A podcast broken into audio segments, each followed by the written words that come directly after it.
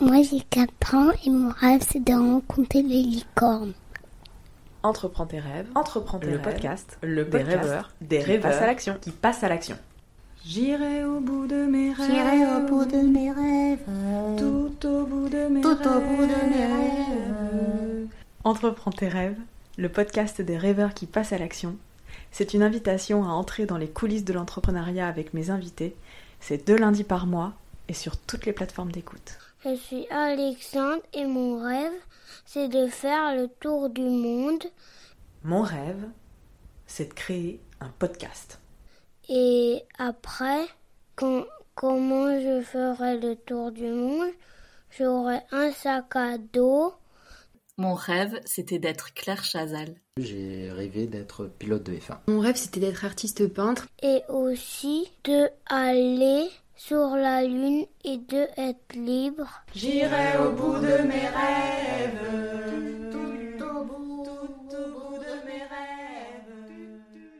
Rendez-vous sur Les Vedettes en scène.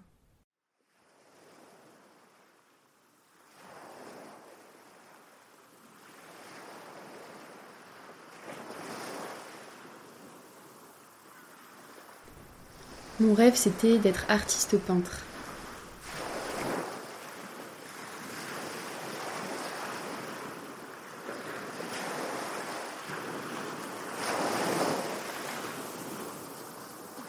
J'aime m'émerveiller est la première chose que j'ai entendue lorsque je l'ai rencontrée. Emma. Nous sommes alors entrepreneuses incubées dans l'embarcadère du tiers-lieu ESS de la Palanquée de Sète. S'émerveiller, c'est inspirer à quelqu'un un sentiment d'étonnement et de vive admiration. L'émerveillement, c'est une expérience authentique et sincère qui prend vie dans le présent et rend heureux. C'est en quelque sorte un état de grâce, un moment d'extase, un instant de bonheur suspendu, une absolue connexion avec la source. Emma a cette énergie si porteuse des passionnés qui vivent leur projet comme si c'était vital. C'est la première fois que je vois quelqu'un fédéré avec autant d'enthousiasme en parlant des êtres vivants qui peuplent la lagune. S'émerveiller, c'est aussi s'éblouir, être fasciné, se régaler à observer l'œuvre d'art de la nature. C'est ce que souhaite proposer Emma avec des ateliers mêlant l'art et les sciences autour de ce merveilleux univers de la lagune. Vivre une expérience immersive autour du milieu marin pour le comprendre et peut-être, elle l'espère, le protéger. Elle veut œuvrer pour offrir un espace de médiation et de pédagogie pour rendre accessible la recherche scientifique et le monde marin.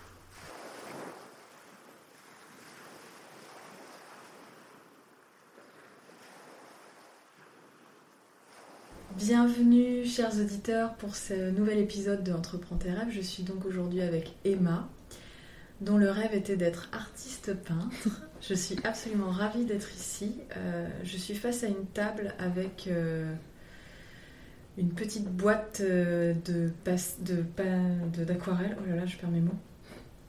Et un microscope. Et vous allez découvrir dans cet épisode le lien entre un microscope et une petite boîte de peinture. Emma, bonjour. Bonjour. J'aimerais qu'on commence avec une première question sur ce rêve que tu avais d'être artiste peintre. Est-ce que tu pourrais me raconter ton premier souvenir avec ce rêve-là? Tu t'es dit c'est ça que je veux faire?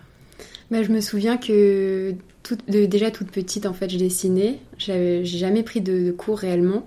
Et mon premier souvenir, c'était euh, bah, sur la table de la cuisine, euh, avec mes parents à côté. Et euh, au début, c'était juste de la peinture à l'eau qu'on achète aux enfants. euh, voilà.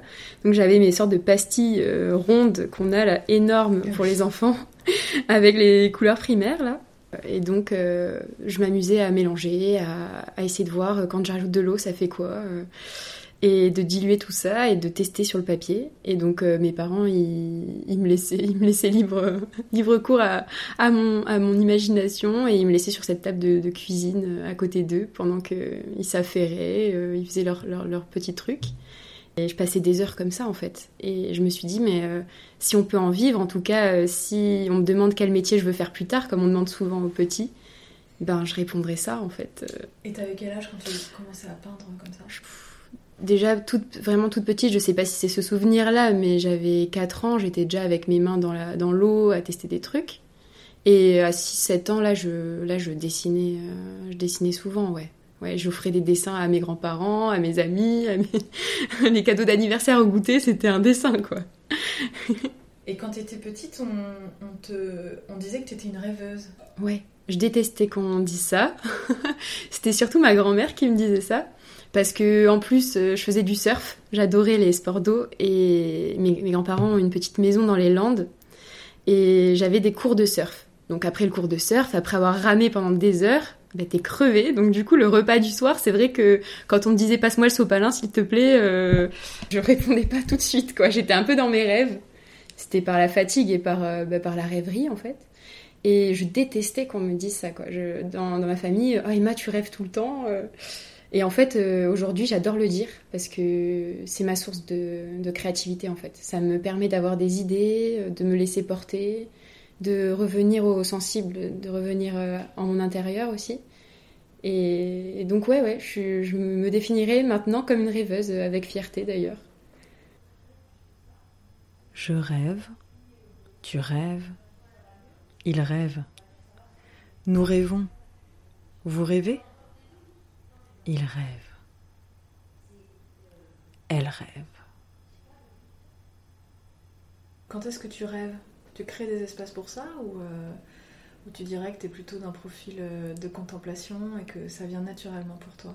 Ouais, je suis plutôt euh, en profil de contemplation en fait. Quand euh, même, même une rue qui paraît euh, banale, qu'on voit tous les jours bondée parce qu'il est 8h30 et que tout le monde est dans les bouchons, ben, je vais arriver à être en contemplation parce que j'aime regarder les détails, j'aime... en fait, c'est en étant en pleine conscience que je déclenche un peu mon cerveau en mode rêverie. Euh, quand je vais regarder des détails, etc., je suis connectée avec le présent, mais je pars après un peu. Mm. Je développe ça après dans, dans, mon rêve, en fait. Donc c'est, ça peut arriver à plusieurs moments dans la journée, ça dépend. Euh, souvent quand je suis en extérieur, et encore plus quand je suis dans la nature. Mm. Euh, là, vraiment, ça se développe.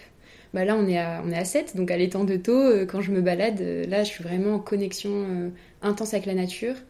Et il se passe des choses, j'ai des idées qui viennent, euh, mais je les laisse venir sans me dire oh là là, faut que je note, euh, c'est un futur travail. Non, je fais pas le lien entre, mm. euh, entre le pro et, et, mes rêves.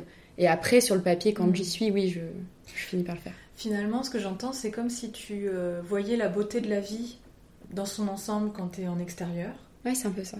Et ça fait émerger des idées que tu fais le choix de ne pas noter pour justement que ça, le tri se fasse avec le temps. Ce serait ça? Oui, c'est un peu ça. En fait, ça, ça, va décanter un peu. Dans la balade, je vais avoir une idée, hop, un peu en mode pop-up, quoi.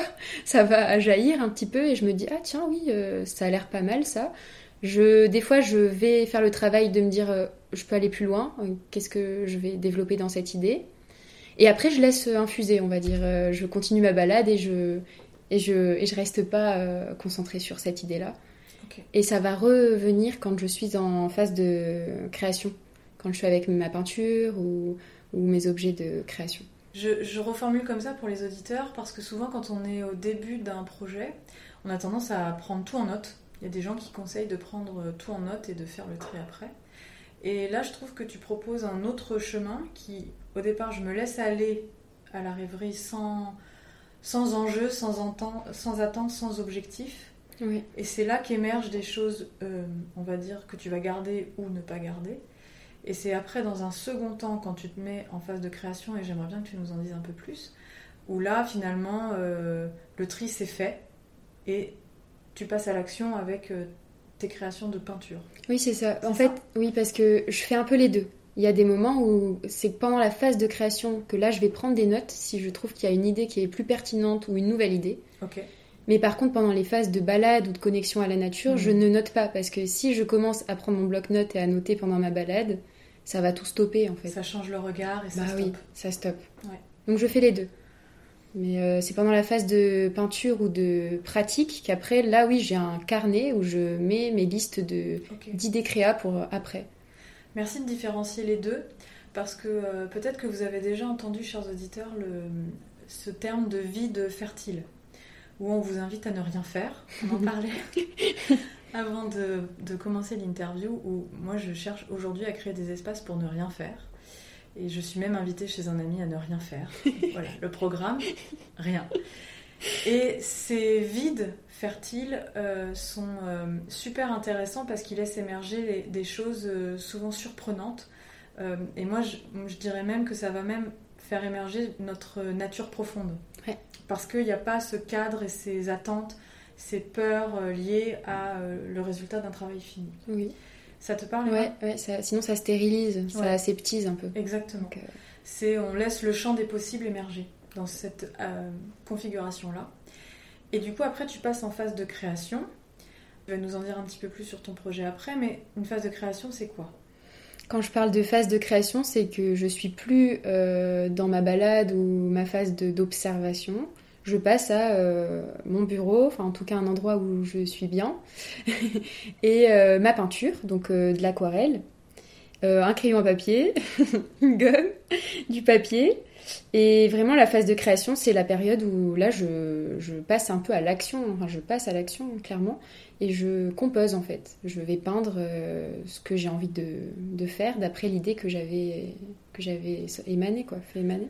Alors, tu t'inspires euh, essentiellement du monde marin.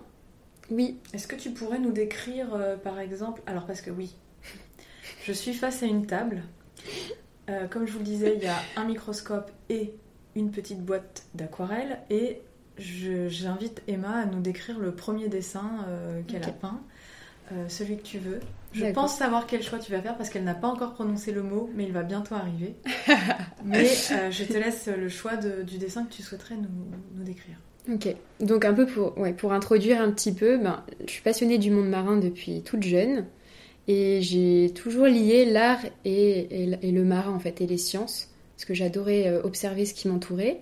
Et donc, euh, par l'aquarelle, j'aimerais mettre en avant le plancton. je l'avais pas encore dit, mais le plancton. 9 minutes. Je savais qu'on tiendrait pas 10 minutes. donc, c'est l'ensemble des organes. Je me permets de définir parce que bon, il faut quand même. Je t'en prie. ça me démange un peu. C'est l'ensemble des organismes euh, vivants, marins, qui dérivent avec les courants. Souvent, on pense que c'est tout petit, qu'on ne les voit pas à l'œil nu. Il y a pas mal de mythes. Euh, par exemple, c'est le krill mangé par la baleine. Alors oui, euh, il en fait partie. Là, il est complètement parti. il en fait partie là. Si on me stoppe pas, je suis partie là. donc, euh, donc il y a plein, il y a, y a, vraiment une infinité d'espèces, toutes plus belles que les autres, vraiment. Et c'est dommage qu'on les voit pas à l'œil nu pour la plupart parce qu'elles mériteraient d'être euh, plus visibles. Et donc je vais commencer par décrire le premier dessin que j'ai mis euh, sur ma table parce que j'ai essayé de rassembler tous les éléments qui pour moi étaient importants, faisaient partie de mon univers. Et donc ce premier dessin, c'est une aquarelle où euh, j'ai souhaité représenter ce que j'observe en fait à la loupe binoculaire ou au microscope euh, après ma pêche en fait. Je vais pêcher euh, littéralement le plancton à côté, à l'étang de taux, et je l'observe. Le mot plancton vient du grec plancton, qui signifie errer. C'est l'ensemble des végétaux et animaux aquatiques qui dérivent au gré des courants. Généralement microscopiques ou de petite taille, ils sont capables de mouvements limités, mais incapables de se déplacer à contre-courant. Et donc il y a plein de petites taches qui représentent euh, les masses d'algues en fait, de microalgues ou d'algues qui s'accumulent dans l'échantillon parce que je filtre en fait l'eau donc ça va concentrer plein d'algues. Et euh, si on fouille bien, si on observe bien, on scrute bien toutes ces masses d'algues, il y a en fait énormément d'espèces différentes. Et donc je les dessine en noir, donc euh, de façon ancrée, pour les faire un peu ressortir des algues. Et bien sûr, je les grossis parce que sinon on ne les verrait pas. Et je les mets en évidence en laissant des espaces en fait euh, blancs autour d'elles pour qu'on puisse voir toutes les espèces qui se trouvent dans mon amas d'algues en fait.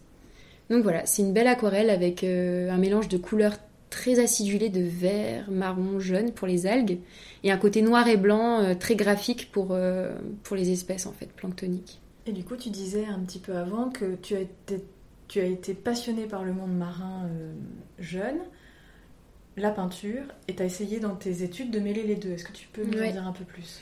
Alors, euh, au moment, bah, justement, euh, à l'adolescence, quand on est au collège, on commence à faire les tests d'orientation.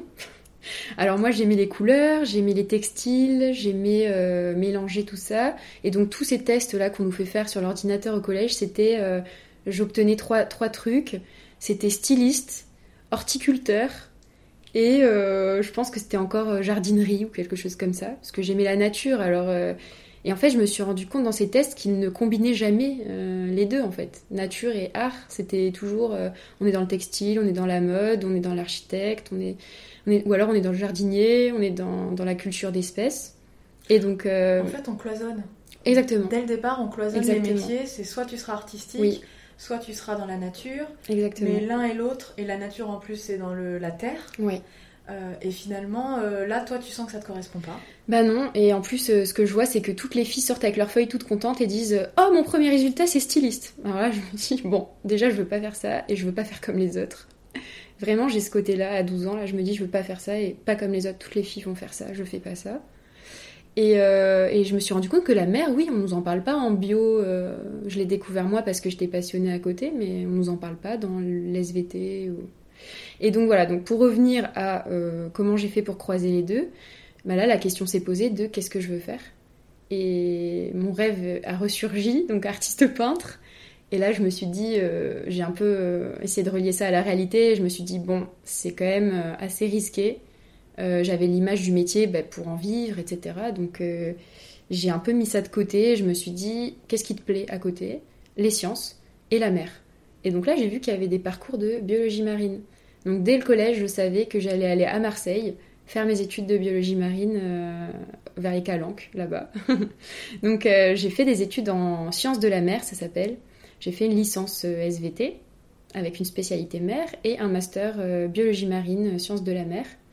Et donc ça m'a fait 5 ans d'études euh, à Marseille dans les sciences. Donc là j'avais un peu oublié le dessin, mais ça me manquait.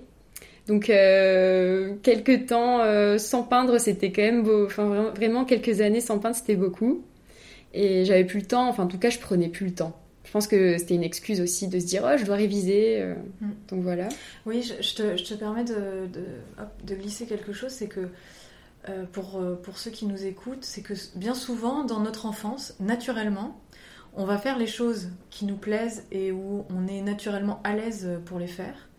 Et puis je sais pas ce qui se passe au collège. Non mais c'est vrai, au collège, tout s'arrête. C'est vrai. Comme si le regard de l'autre et les- les- la pression de trouver un métier euh, prenait la place et on oublie. Et moi, ça me parle ce que tu dis parce qu'il y a des, des pratiques artistiques que j'ai laissées quelques années et qui sont revenues après mes études. Ouais. Je me suis dit, bon, ce serait bien que je m'y remette. Ouais. Et finalement, ces pratiques artistiques, pour euh, aussi rebondir sur ce que tu disais, en fait, elles se sont intégrées dans mon métier. C'est-à-dire qu'on a l'impression que parce que tu fais de la peinture, il ne faudrait faire que ça de ton métier. Là où ce que tu fais aujourd'hui, tu vas nous en parler dans, ton, dans l'idée que tu as de ton projet, la peinture, elle est en fait dans ton quotidien et elle te sert de support. C'est ça, c'est c'est un moyen pour moi de communiquer et d'impulser un peu d'art et de liberté dans le monde des sciences qui est plutôt très protocolaire, Mmh, très ouais. carré, qu'on m'a inculqué du coup dans les études. Donc euh, quelque part peut-être que ça a aussi un peu anesthésié euh, ce côté-là que j'avais avant, créatif. Et donc euh, il y a eu un ouais un, un élan, un moment, je me suis dit non mais là il faut que je mélange les deux parce que j'ai besoin des deux de toute façon. Mm. Donc euh, Mm. donc j'ai fait une année de césure où j'ai dessiné, euh, j'ai le livre là, euh, je pourrais te montrer, j'ai dessiné des algues, une soixantaine de planches pour des chercheurs. Et donc c'était pour montrer euh, les algues, mais sous forme de dessin, Mm. pas que les, pas que des photos euh, Mm. prises il y a des années qui sont republiées dans les dans les trucs. Oui, les photos des années 90, là, on le sait, on le sait que c'est des photos des années 90. Ouais. Exactement. Et toi, tu viens amener en fait de la poésie et du sensible Voilà. avec la peinture. Ouais. Euh, tout ça pour dire, pour, pour que ça fasse écho à votre parcours, vous qui nous écoutez, d'aller chercher un peu dans vos souvenirs d'enfance, d'aller vous poser et de, de vous rappeler qu'est-ce que vous aimiez faire? Et euh, euh, moi, il y a quelques années, j'ai mené l'enquête, donc j'ai demandé aux membres de ma famille qu'est-ce que je faisais. euh, et finalement, la radio est revenue parce que je faisais mes playlists euh, toute seule, j'enregistrais sur Skyrock mes petites playlists de musique. Et déjà, le montage, c'était un truc que j'aimais faire. Et du coup, toi, dès ton jeune âge, tu avais envie de peindre. Et du coup, chers auditeurs, essayez peut-être d'aller voir là, ok, quand j'étais petit, qu'est-ce que j'aimais faire? Ouais. Et je dirais aussi que il faut pas avoir peur de mélanger des domaines qu'on nous a souvent présentés comme euh, distincts. Mm. Parce que souvent, pour enseigner, ben, on a essayé de, Oui. de discerner, Ouais. de dissocier pour euh, préciser le sujet et montrer cette matière. Mais en fait, elles sont complémentaires. Elles, elles peuvent très bien euh, s'allier. Mm. Et donc moi, vraiment, mon, mon projet là, c'est d'allier art et science et que ce soit avec une démarche euh, sensible. Mm. Ben, faire ressurgir des souvenirs, voilà. Donc, donc si je peux continuer ouais, sur le projet, Oui. sur le plancton, Le mot plancton vient du grec plancton, qui signifie errer. C'est l'ensemble des végétaux et animaux aquatiques qui dérivent au gré des courants. Généralement microscopiques ou de petite taille, ils sont capables de mouvements limités, mais incapables de se déplacer à contre-courant. donc euh, mon... Vous voyez, hop. Un, deux, J'ai deux- pas eu besoin de, de relancer. Je repars Allez, repars. J'adore. Donc le projet, ce serait de mettre en avant le plancton et montrer aux gens ce que c'est, s'ils ne savent pas ce que c'est, ou alors euh, aller plus loin, par euh, justement des, des balades près de l'étang, ou des, des moments en fait où les gens vont s'approprier ce lieu et peut-être se remémorer des souvenirs avec la mer ou des, des choses agréables ou pas. Et, euh, et s'approprier aussi les outils scientifiques. Parce que bah là, comme on disait, il y a un microscope. Un microscope. Il Euh, n'est pas branché, mais elle est capable de le brancher pendant l'interview. Je le sais, je vois la prise d'ici. Elle est installée euh, Elle est installée, elle l'a installée. précisément. Mais en fait, souvent, les sciences, j'ai remarqué quand je commence à parler du plancton, déjà c'est un mot bon, pas, pas commun dans les discussions lambda, Plancton. Nom masculin. P. L. A. N. C. T. O. N. et euh, C'est une geek du plancton en fait. oui, un petit peu, un Hein petit peu, un petit peu. Franchement, euh, ça me titille de pas en parler. Franchement, si, je, si je peux en placer un petit peu, j'ai envie qu'il soit là, quoi. Et, euh, et je trouve que les sciences, ça a toujours été, euh, à part pour les passionnés, euh, quelque chose qui rappelle les SVT au collège, qui ennuyait, ou alors qui était trop complexe. On disait c'est pas pour nous. Et en fait, je veux casser avec ça, quoi. Je veux que les personnes, elles, elles reconnectent avec la nature et elles se rendent compte que les outils scientifiques, c'est juste un moyen d'observer en fait des choses qu'on ne voit pas, par exemple le microscope pour des choses qu'on ne voit pas à l'œil nu, et que c'est pas un ennemi en fait. Euh, J'ai vraiment envie qu'il y ait cette reconnexion avec les sciences pour euh, se reconnecter à la nature. Hmm. C'est un moyen de se reconnecter, je trouve. Et donc de le mixer avec de l'art, ça peut aussi ouvrir euh, les, les champs de communication et permettre à des gens euh, d'arriver avec son langage en fait. Hmm. Peut-être que certains, c'est le microscope qui va parler, et d'autres, ça va être de dessiner. Parce que je, je compte faire dessiner les gens, je compte faire mettre les pieds dans l'eau aux gens, et je compte les faire observer euh, des organismes à la loupe binoculaire et au microscope. En fait, ce que tu proposes, c'est une expérience immersive où tu mêles l'art à travers tes peintures euh, et les sciences pour euh, finalement, j'aime beaucoup ce mot, c'est le premier mot que tu as euh, prononcé quand je t'ai rencontré, c'était s'émerveiller. Ouais, ouais, ouais, c'est exactement ça. Parce que je veux susciter quelque chose en, chacun, et je veux que la, personne, elle, elle soit en connexion avec les autres, parce que ça sera en groupe, et qu'on vive à un moment où un souvenir se crée, en fait. Parce que quand on a des souvenirs, c'est plus facile après de reconnecter avec des éléments. Par exemple, euh, on a un souvenir qui est agréable en mer. Quand on va nous parler d'un organisme marin, dans une présentation ou, des années après, on va se dire Ah tiens, euh, ouais, j'étais en mer l'autre fois, euh, c'était agréable, il y avait le vent sur ma peau, etc. Et donc, s'émerveiller pour moi, c'est primordial en fait dans, dans, nos, dans mes échanges en fait avec les gens parce que j'ai un côté très passionné de ce sujet et j'ai envie de le partager, mais pas juste pour dire voilà, Emma elle fait ça. euh, les expos souvent c'est ça, on rentre dans l'expo, on trouve ça génial, l'univers de la personne, on repart et on dit oh c'est super, il y a, y a une fille là, je crois qu'elle s'appelait euh, Tant, et, euh, et elle fait ça, euh, c'est incroyable, va l'expo. Mais ça ne fait pas participer la personne, la, la personne elle est, elle est passive. Elle peut s'émerveiller, mais ça s'arrête là en fait. Moi j'ai envie d'un émerveillement euh, total. Toi, finalement, ton musée, c'est euh, l'étang de la lagune de Thau. Exactement. Et tu as envie de faire vivre une expérience pour finalement peut-être au moins que la personne se sente euh, concernée, voire qu'elle passe à l'action sur quelque chose. Oui, en fait, euh, je suis persuadée que si la personne s'émerveille et qu'elle trouve une quelconque beauté dans, dans ça et que ça lui parle, elle voudra forcément protéger. Enfin, moi, ça ne me viendrait pas à l'idée d'aller abîmer euh, la lagune de Thau ou abîmer la mer, parce que pour moi, euh, elle fait partie de ma vie Mm. et elle m'émerveille. Et donc, euh, c'est impensable pour moi de. En tout cas, je fais tout mon possible pour ne pas le faire. Et je pense que c'est un moyen aujourd'hui de partager des connaissances pour que la personne se dise Ok, là j'ai les outils, je peux passer à l'action. Et parce que j'aime ça. C'est vraiment cette démarche-là. L'émerveillement, la joie, le plaisir, ce sont des boussoles essentielles quand on commence à monter un projet. Parce que c'est finalement ce qui nous anime et ce qui nous fait vibrer de l'intérieur. Tu vois évidemment ce petit pétillement, je le vois dans tes yeux, tu y es, elle y est. Euh, ce petit pétillement euh, qui fait que euh, lorsque vous vivez une rencontre ou un échange ou dans votre métier, quand vous, quand vous êtes au service de- de- d'une cause ou au service de l'autre, le fait d'y mettre de la joie et de l'émerveillement, c'est un excellent curseur, je trouve, pour savoir où vous en êtes. Et donc, je vous invite, euh, chers auditeurs, euh, à essayer de voir les activités aujourd'hui qui vous donnent de la joie et dans votre activité, à quel moment vous vous émerveillez. Ça peut être des choses simples. euh, au contraire, je trouve que l'émerveillement, il est souvent dans des choses très simples.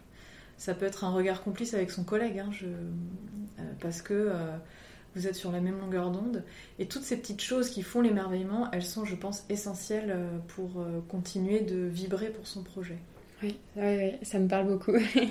Euh, je, je pense que j'ai essayé un peu de d'évaluer, enfin d'estimer les, les, les différentes activités dans, dans ma vie et les différentes situations où justement je m'émerveillais ou alors il se passait quelque chose. Mhm. Et donc j'ai dégagé que quand je peins à l'aquarelle, c'est mieux parce qu'il y a de l'eau. quand je peins à l'aquarelle, quand je peins à l'aquarelle, je suis bien, je suis sereine, je suis en état de euh, plénitude. Mhm. Merci de donner des indications pour, pour ceux euh, pour qui c'est un peu euh, étrange ce qu'on est en train Oui, de raconter. voilà. Je donne des, sensations exemples. corpo- corporelles, oui. Merci Ouais. Emma. Super. Par exemple, je sens que je suis bien en fait, je, je sens une chaleur, euh, j'ai les mains limite euh, moites parce que je suis, je suis vraiment excitée à, l'idée de faire ce travail. Il y a aussi une autre activité, c'est communiquer. Dès que je parle avec quelqu'un, en tout cas bon, du plancton, mais pas que, je vous rassure, je ne parle pas que de ça dans ma vie. Quand je parle de quelque chose qui me passionne ou que j'ai aux tripes, je sens que la personne en face se sent concernée. Donc je, je pense être faite pour communiquer. Je pense que ça, c'est quelque chose qui me rend... euh, Déjà, j'ai l'impression d'être utile. Et j'ai l'impression euh, qu'il se passe quelque chose au niveau humain. Donc ça, ça j'en ai besoin aussi. Euh, la troisième chose, c'est vraiment la connexion avec la nature. Quand je me balade à l'étang, quand euh, j'observe même, euh, quand je parle de connexion à la nature, c'est aussi observer au microscope l'échantillon que je suis allée ramasser. Donc voilà, si on peut donner un conseil, ce serait de d'essayer de se rappeler, se remémorer des moments où on est bien, Mm. où on est complet et où on se sent euh, serein ou utile ou quelque chose qui nous semble important. Mm. Et donc euh, ça va aider à faire un peu notre mélange ensuite d'activités qui pourraient donner euh, euh, un semblant de projet, de, de travail, de titre qu'on nous demanderait par la suite, parce Mm. qu'on nous demande après de définir ça, c'est pas si évident en deux Mm. mots. Mm. Donc euh, ça aide, je pense, dans le process de création au début, Du projet voilà, et d'idéation. Oui. C'est important de se définir, d'apprendre à se définir, pas pour se limiter, mais pour mieux se connaître en fait. Oui. Oui, et merci de, dans cette phase d'idéation. Alors, moi j'ai appris ce mot euh, cette Oui, année. moi aussi. Euh, la phase d'idéation, tu es à cette phase. Euh, Oui. C'est pour ça que Oui, voilà, c'est pour ça que je parle de. Euh, en fait, c'est la phase où euh, vous sentez que vous avez un- une idée en tête et petit à petit, elle devient de plus en plus concrète. Ouais.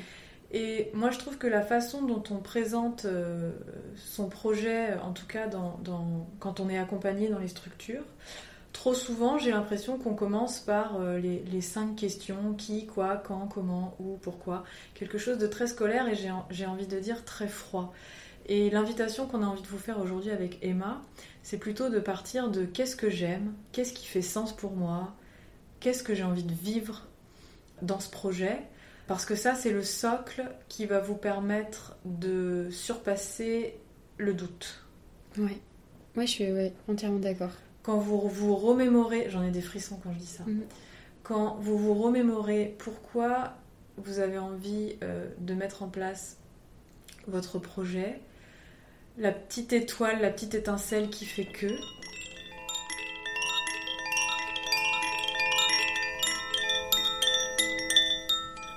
Évidemment, vous allez avoir du doute dans toutes les étapes du projet. Euh, moi, j'en ai encore eu Eh la bah, semaine dernière. Toi, tu aussi. nous l'as partagé la semaine dernière aussi.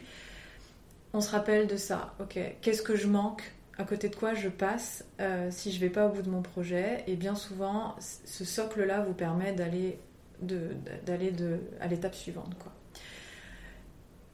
J'aimerais bien aller là où chantent les écrevisses. Alors oui, j'ai choisi un roman euh, qui pour moi euh, est totalement en lien avec mon projet actuel et moi. Et c'est l'histoire d'une... Bon, je vais pas trop spoiler, hein, mais c'est l'histoire d'une petite fille qui s'appelle... euh, qu'on surnomme Kia. Et elle vit près d'un marais. Et sa famille, petit à petit, par des, des, faits un peu tristes, euh, l'a abandonnée. Et donc elle doit se débrouiller toute seule euh, dans cette maison de famille délabrée pour vivre. Et donc la nature la sauve en fait. Et elle vit en osmose avec elle.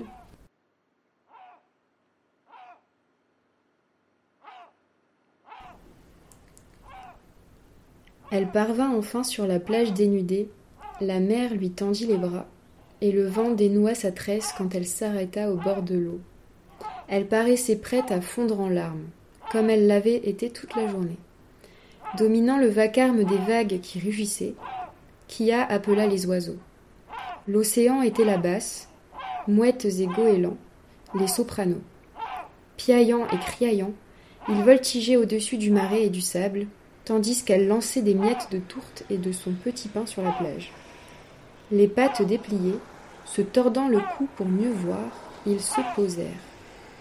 Quelques rares oiseaux picoraient gentiment entre ses orteils, et elle rit de leur chatouille jusqu'à ce que les larmes lui coulent sur les joues, et que, enfin, des salves de gros sanglots montent de sa gorge serrée. Quand le berlingot fut vide, elle pensa ne jamais pouvoir surmonter sa douleur. Elle avait trop peur que les mouettes et les goélands l'abandonnent comme tous les autres. Mais les oiseaux se posèrent sur la plage non loin d'elle et entreprirent de lisser les plumes de leurs ailes grises déployées. Elle s'assit en regrettant de ne pas pouvoir les rassembler pour les emmener dormir dans la véranda. Elle se les imagina blottis dans son lit, une masse duveteuse de plumes tièdes, tout contre elle sous les couvertures.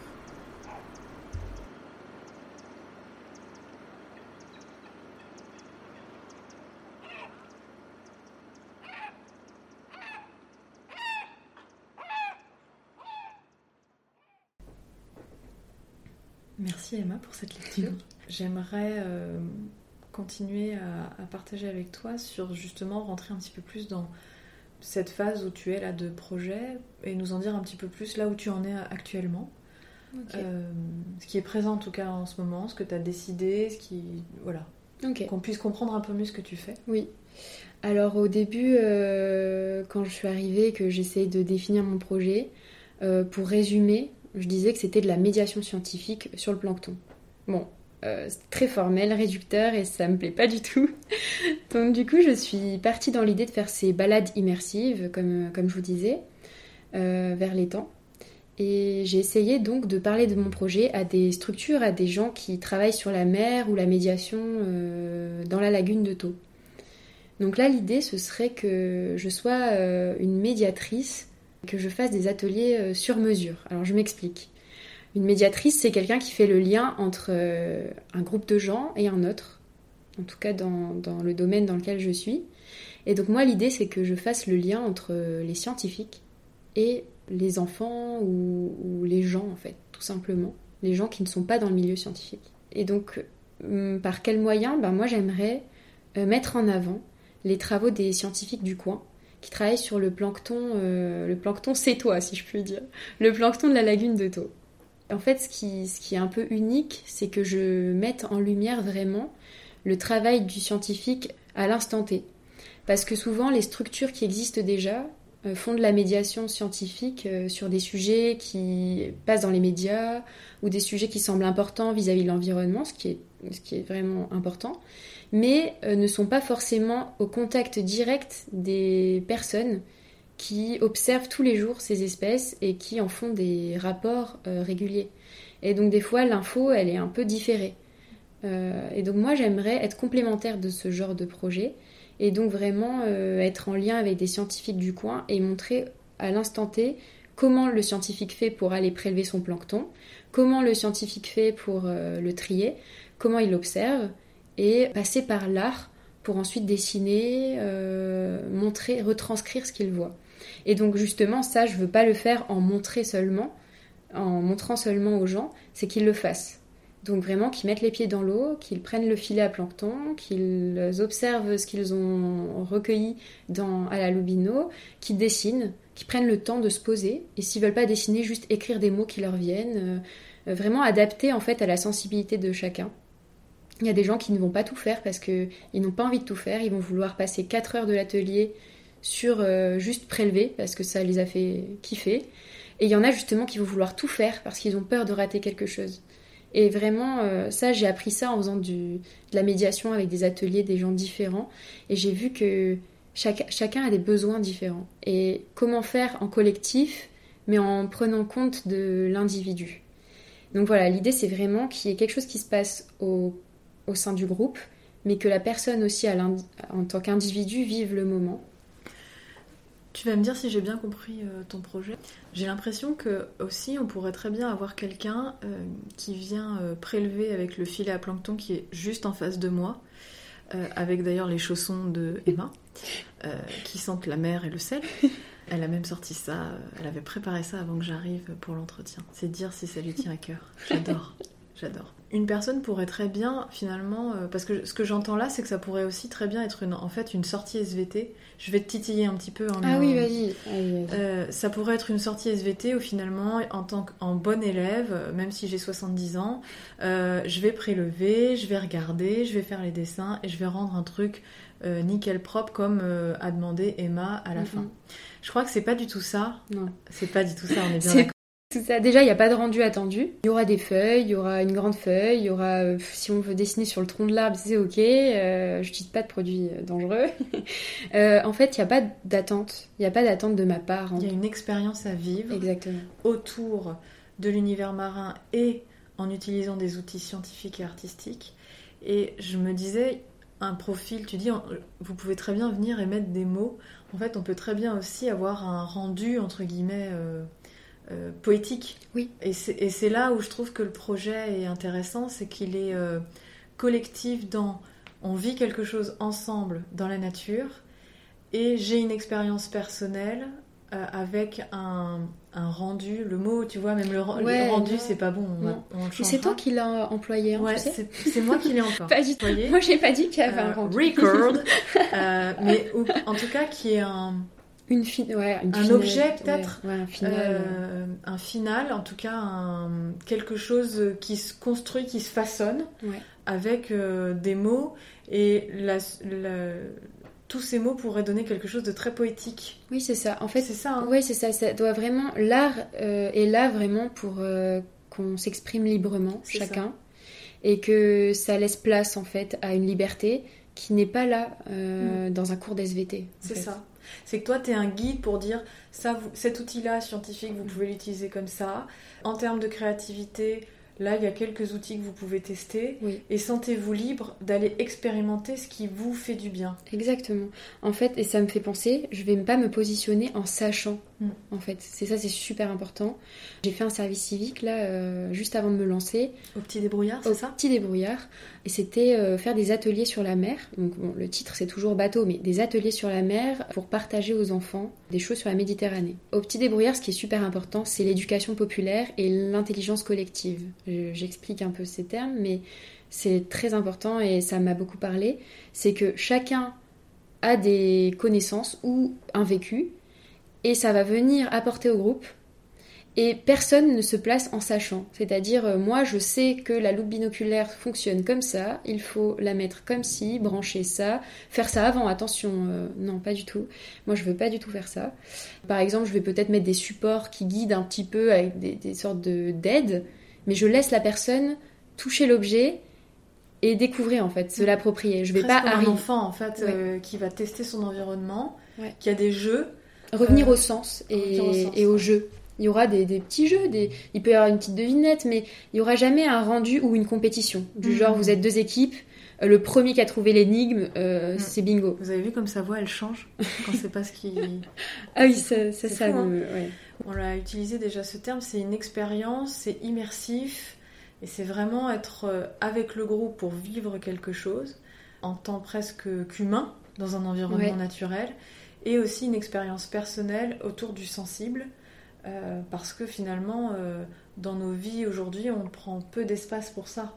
Être dans une expérience sensible, euh, parce qu'on est dans des rythmes effrénés, c'est ok, c'est comme ça, mais en tout cas, c'est ce que tu proposes. C'est presque une pause, parce que tu disais 4 heures d'atelier. Oui, alors là, j'ai un peu abusé. Hein, mais, T'as un petit peu abusé. Oui, j'ai un petit peu abusé, parce que dans l'idéal, bien sûr qu'on prendrait l'après-midi. Hein, voilà pour que ça corresponde à chacun. En tout cas là, le projet, si on vient au projet, le projet actuel, ce serait avec, euh, je vais pas dire le nom parce que c'est pas encore euh, concret, mais ça serait avec un centre de recherche du coin. Et donc euh, l'idée, ce serait qu'avec une équipe qui est intéressée, une équipe de scientifiques, parce que dans un centre, il y a plusieurs thématiques et plusieurs équipes. Il y a une équipe qui travaille justement sur le plancton, qui a l'air très intéressée pour, pour collaborer avec moi. Et en fait, je serai leur médiatrice attitrée, quoi, en quelque sorte. Et donc l'idée, ce serait que je mette en avant leurs travaux, mais pas euh, juste déballer euh, les photos, les observations qu'ils ont fait. En fait, l'idée, c'est que le lieu, le centre, soit le labo sec, parce que chez les scientifiques, le labo sec, c'est l'endroit où il y a le microscope, les ordinateurs, et que temps, ça soit le labo humide et le temps de reconnexion. Donc l'idée, c'est que ce soit un atelier de, aller deux heures euh, pour des scolaires, premièrement, et que les classes, par groupe, vivent le moment, passent un temps sur, à l'étang, et après passe un temps avec les outils justement du labo pour justement s'approprier tout ça.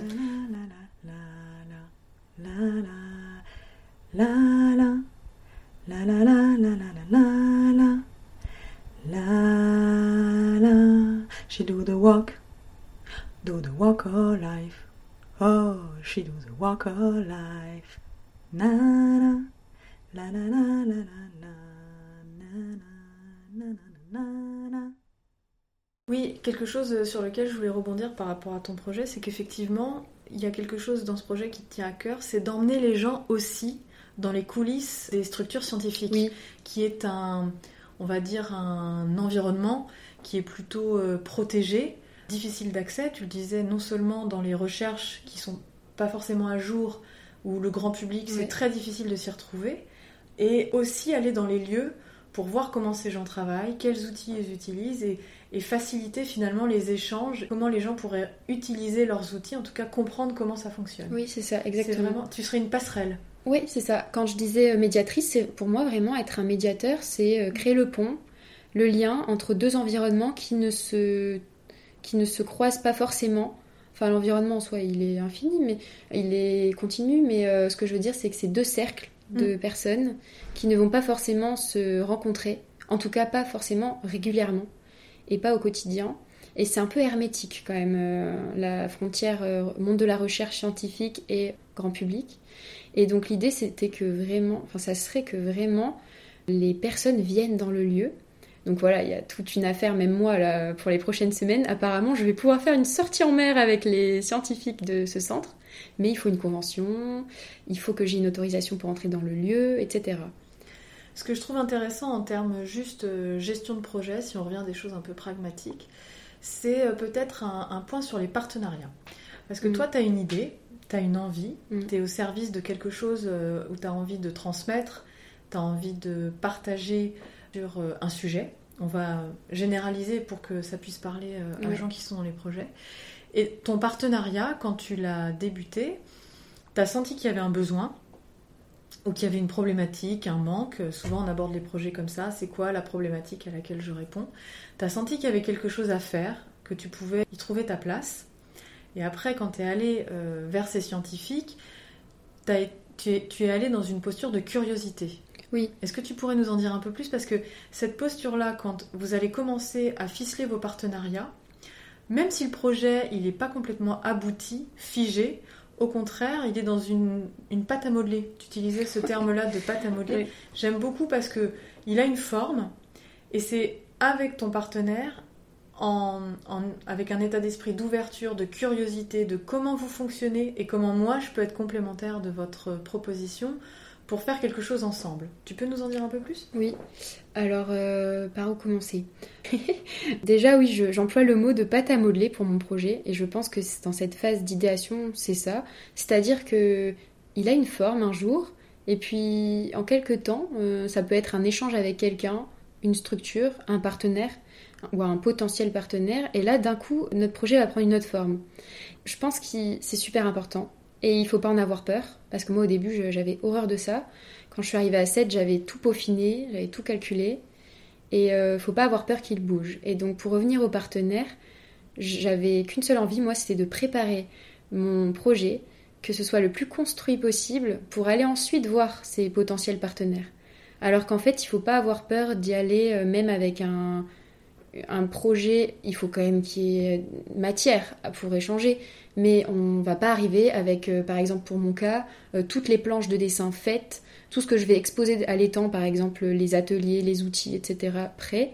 Non, c'est pas le but de l'échange. En fait, au début, ce que je conseille, d'aller voir des gens, en tout cas des structures qui nous intéressent, que ce soit parce qu'on se dit vraiment j'aimerais tellement travailler avec cette personne ou cette structure, ou alors si c'est ah c'est une structure qui m'intéresse, je pense que ce que je peux apporter est complémentaire, donc je vais aller m'intéresser à ce qu'ils font pour vraiment être sûr déjà de ce que je pense d'eux, et puis en plus pouvoir moi m'implanter si c'est pas possible avec eux par Mm. exemple. Quelque chose d'important, c'est que un potentiel partenaire qui n'est pas intéressé, ce n'est pas une porte fermée. Non, et il faut pas le voir comme un concurrent. Voilà. Parce que toujours voir les gens comme des concurrents, ça déjà, ça nous, ça nous limite. On se dit que tout est déjà fait, et c'est faux. Et euh, ça nous empêche aussi d'aller les voir, parce qu'on se dit non, non, non, il faut que je garde tout. Euh, si ça se trouve, ils vont me piquer mes idées, etc. Moi, je pense que c'est très important d'aller voir toutes les structures qui sont de près comme de loin liées à notre projet et se po- positionner en curieuse. Donc ça, je vais le développer. Donc, euh, c'est-à-dire arriver, se présenter, donc clairement dire qui on est. Euh, si ils savent qu'on est dans le même domaine, ils se doutent qu'on va pas venir pour euh, gentiment demander leur service. C'est que forcément, on va s'intéresser à ce qu'ils font et que potentiellement, on demandera une future collaboration. Mm. Donc, je pense que c'est important de savoir se présenter clairement euh, qui on est, pourquoi on est là. Et, euh, et ce que l'on aimerait faire ici, montrer qu'on est vraiment dans une démarche active Mm. et que quoi qu'il arrive, en fait, on fera quelque chose, Mm. que ce soit avec ou, ou sans eux. Mm, mm. Que qu'on n'est pas là en, en train de tendre nos bras et qu'on attend qu'un seul, qu'une seule chose, c'est un oui, et que s'ils disent non, ils nous ferment à tout jamais euh, la porte. Donc je- surtout, pour pas arriver dans ce côté-là où on se sent grillé ensuite, moi je conseille de contacter en demandant euh, des renseignements, en demandant, ça j'insiste, en demandant une rencontre physique, parce que ou un appel. Parce que si c'est juste un échange de mails, est-ce que vous pouvez me partager des travaux, etc. Il n'y a pas de sensible. Non, ça marche pas. Déjà, c'est angoissant parce que se résumer à trois phrases ou de l'écrit, bah, c'est ultra compliqué. Il y en a qui le font très bien, mais euh, c'est très compliqué. Ça peut être réducteur. On n'est pas sûr que les gens ont compris réellement euh, ce qu'on souhaitait Mm. et ce que l'on fait. Mm. Donc moi, je conseille vraiment de demander une rencontre physique. Mm. Et si c'est pas possible, euh, un visio ou un appel, de se positionner vraiment en curieuse dans le sens où on demande à la personne de parler d'elle. Mm. On va lui demander d'abord euh, à elle, on va lui donner de l'attention en fait. Et c'est en retour que justement elle va être plus ouverte, elle ne va pas avoir peur euh, en se disant oula, ça c'est quelqu'un qui veut arnaquer, qui veut nous prendre des moyens, etc. Derrière, ce sera même elle qui proposera peut-être la collaboration parce que ça aura suscité sa curiosité. Donc c'est important de bien se présenter et de faire cette rencontre physique. Et le jour de l'échange, de reparler de ce qu'on souhaiterait faire et de limite en parler comme si ça existait déjà en Mm. fait. De jamais dire euh, je pense que je vais faire ça. De vraiment arriver euh, confiant en fait Mm. de ce qu'on a, de ce qu'on sait faire. Mm. Donc c'est important d'abord de faire un travail sur soi. Par exemple, personnellement, moi, j'ai eu un travail de légitimité à faire et de confiance en moi et en mon travail. Surtout un travail artistique, je trouve que c'est quand même se mettre à nu. Et je pense que ce travail est primordial avant de passer aux, aux rencontres. Ou alors ça peut se faire en parallèle, bien sûr. Ou même sur le tas. Euh, Quand on rencontre la personne, on est bien obligé de développer quelque chose, surtout si on lui a demandé à elle de s'ouvrir avant. Donc c'est très important d'avant, je pense, se prendre un temps avec soi et se demander vraiment qui on veut être, qu'est-ce qu'on veut montrer à la personne et oser en fait euh, se prendre confiance en nous et être euh, sûr de ce que l'on va montrer. Mm. Ça c'est, moi je pense que c'est super important et ça, ça prend du temps. hein. Je dis pas que là je suis au, au top de ma forme, ultra confiante, mais j'ai dû faire un travail pour arriver sereine dans ce genre de rencontre avec des potentiels partenaires. En tout cas, un entretien, quand vous allez euh, chercher vos partenaires, euh, l'entretien se prépare. C'est Ouais. quoi mon objectif? Je me rappelle du socle de pourquoi je le fais, parce que vous allez venir avec ça, et que c'est ça qui va faire la Mm. différence. Euh, c'est vrai qu'on on en a- on l'avait évoqué, Emma, euh, en préparation de l'interview. Parfois, euh, on se dit qu'en en dévoilant trop de choses sur le projet, ça va nous desservir parce qu'on va nous piquer l'idée. Oui. Ça c'est une idée qui est, qui est très Qui est présente. hein. répandue, qui est très On dit, c'est un peu tabou, on, on Ouais. dit non, garde tes, garde tes projets, euh, Ouais. on va te le piquer. Et en, et en plus, dans mon domaine, dans le domaine scientifique, les chercheurs ont très peur que si on dévoile une partie de l'article à un collègue, hop, euh, il publie derrière. Mm. Enfin, vraiment, ça c'est très présent. Donc, euh, Et moi, ce que j'ai découvert, c'est que. enfin, là où ça m'a rassurée, parce que j'ai aussi dû dépasser ça, parce que des gens qui accompagnent à l'entrepreneuriat, euh, il y en a plein, il y en a. évidemment. c'est un sujet vraiment très à la mode. Ce que j'ai découvert euh, en allant moi-même interviewer des coachs et des gens qui accompagnaient euh, à l'entrepreneuriat, c'est qu'on a chacun notre patte et que on a chacun notre énergie et nos domaines de prédilection. Ouais.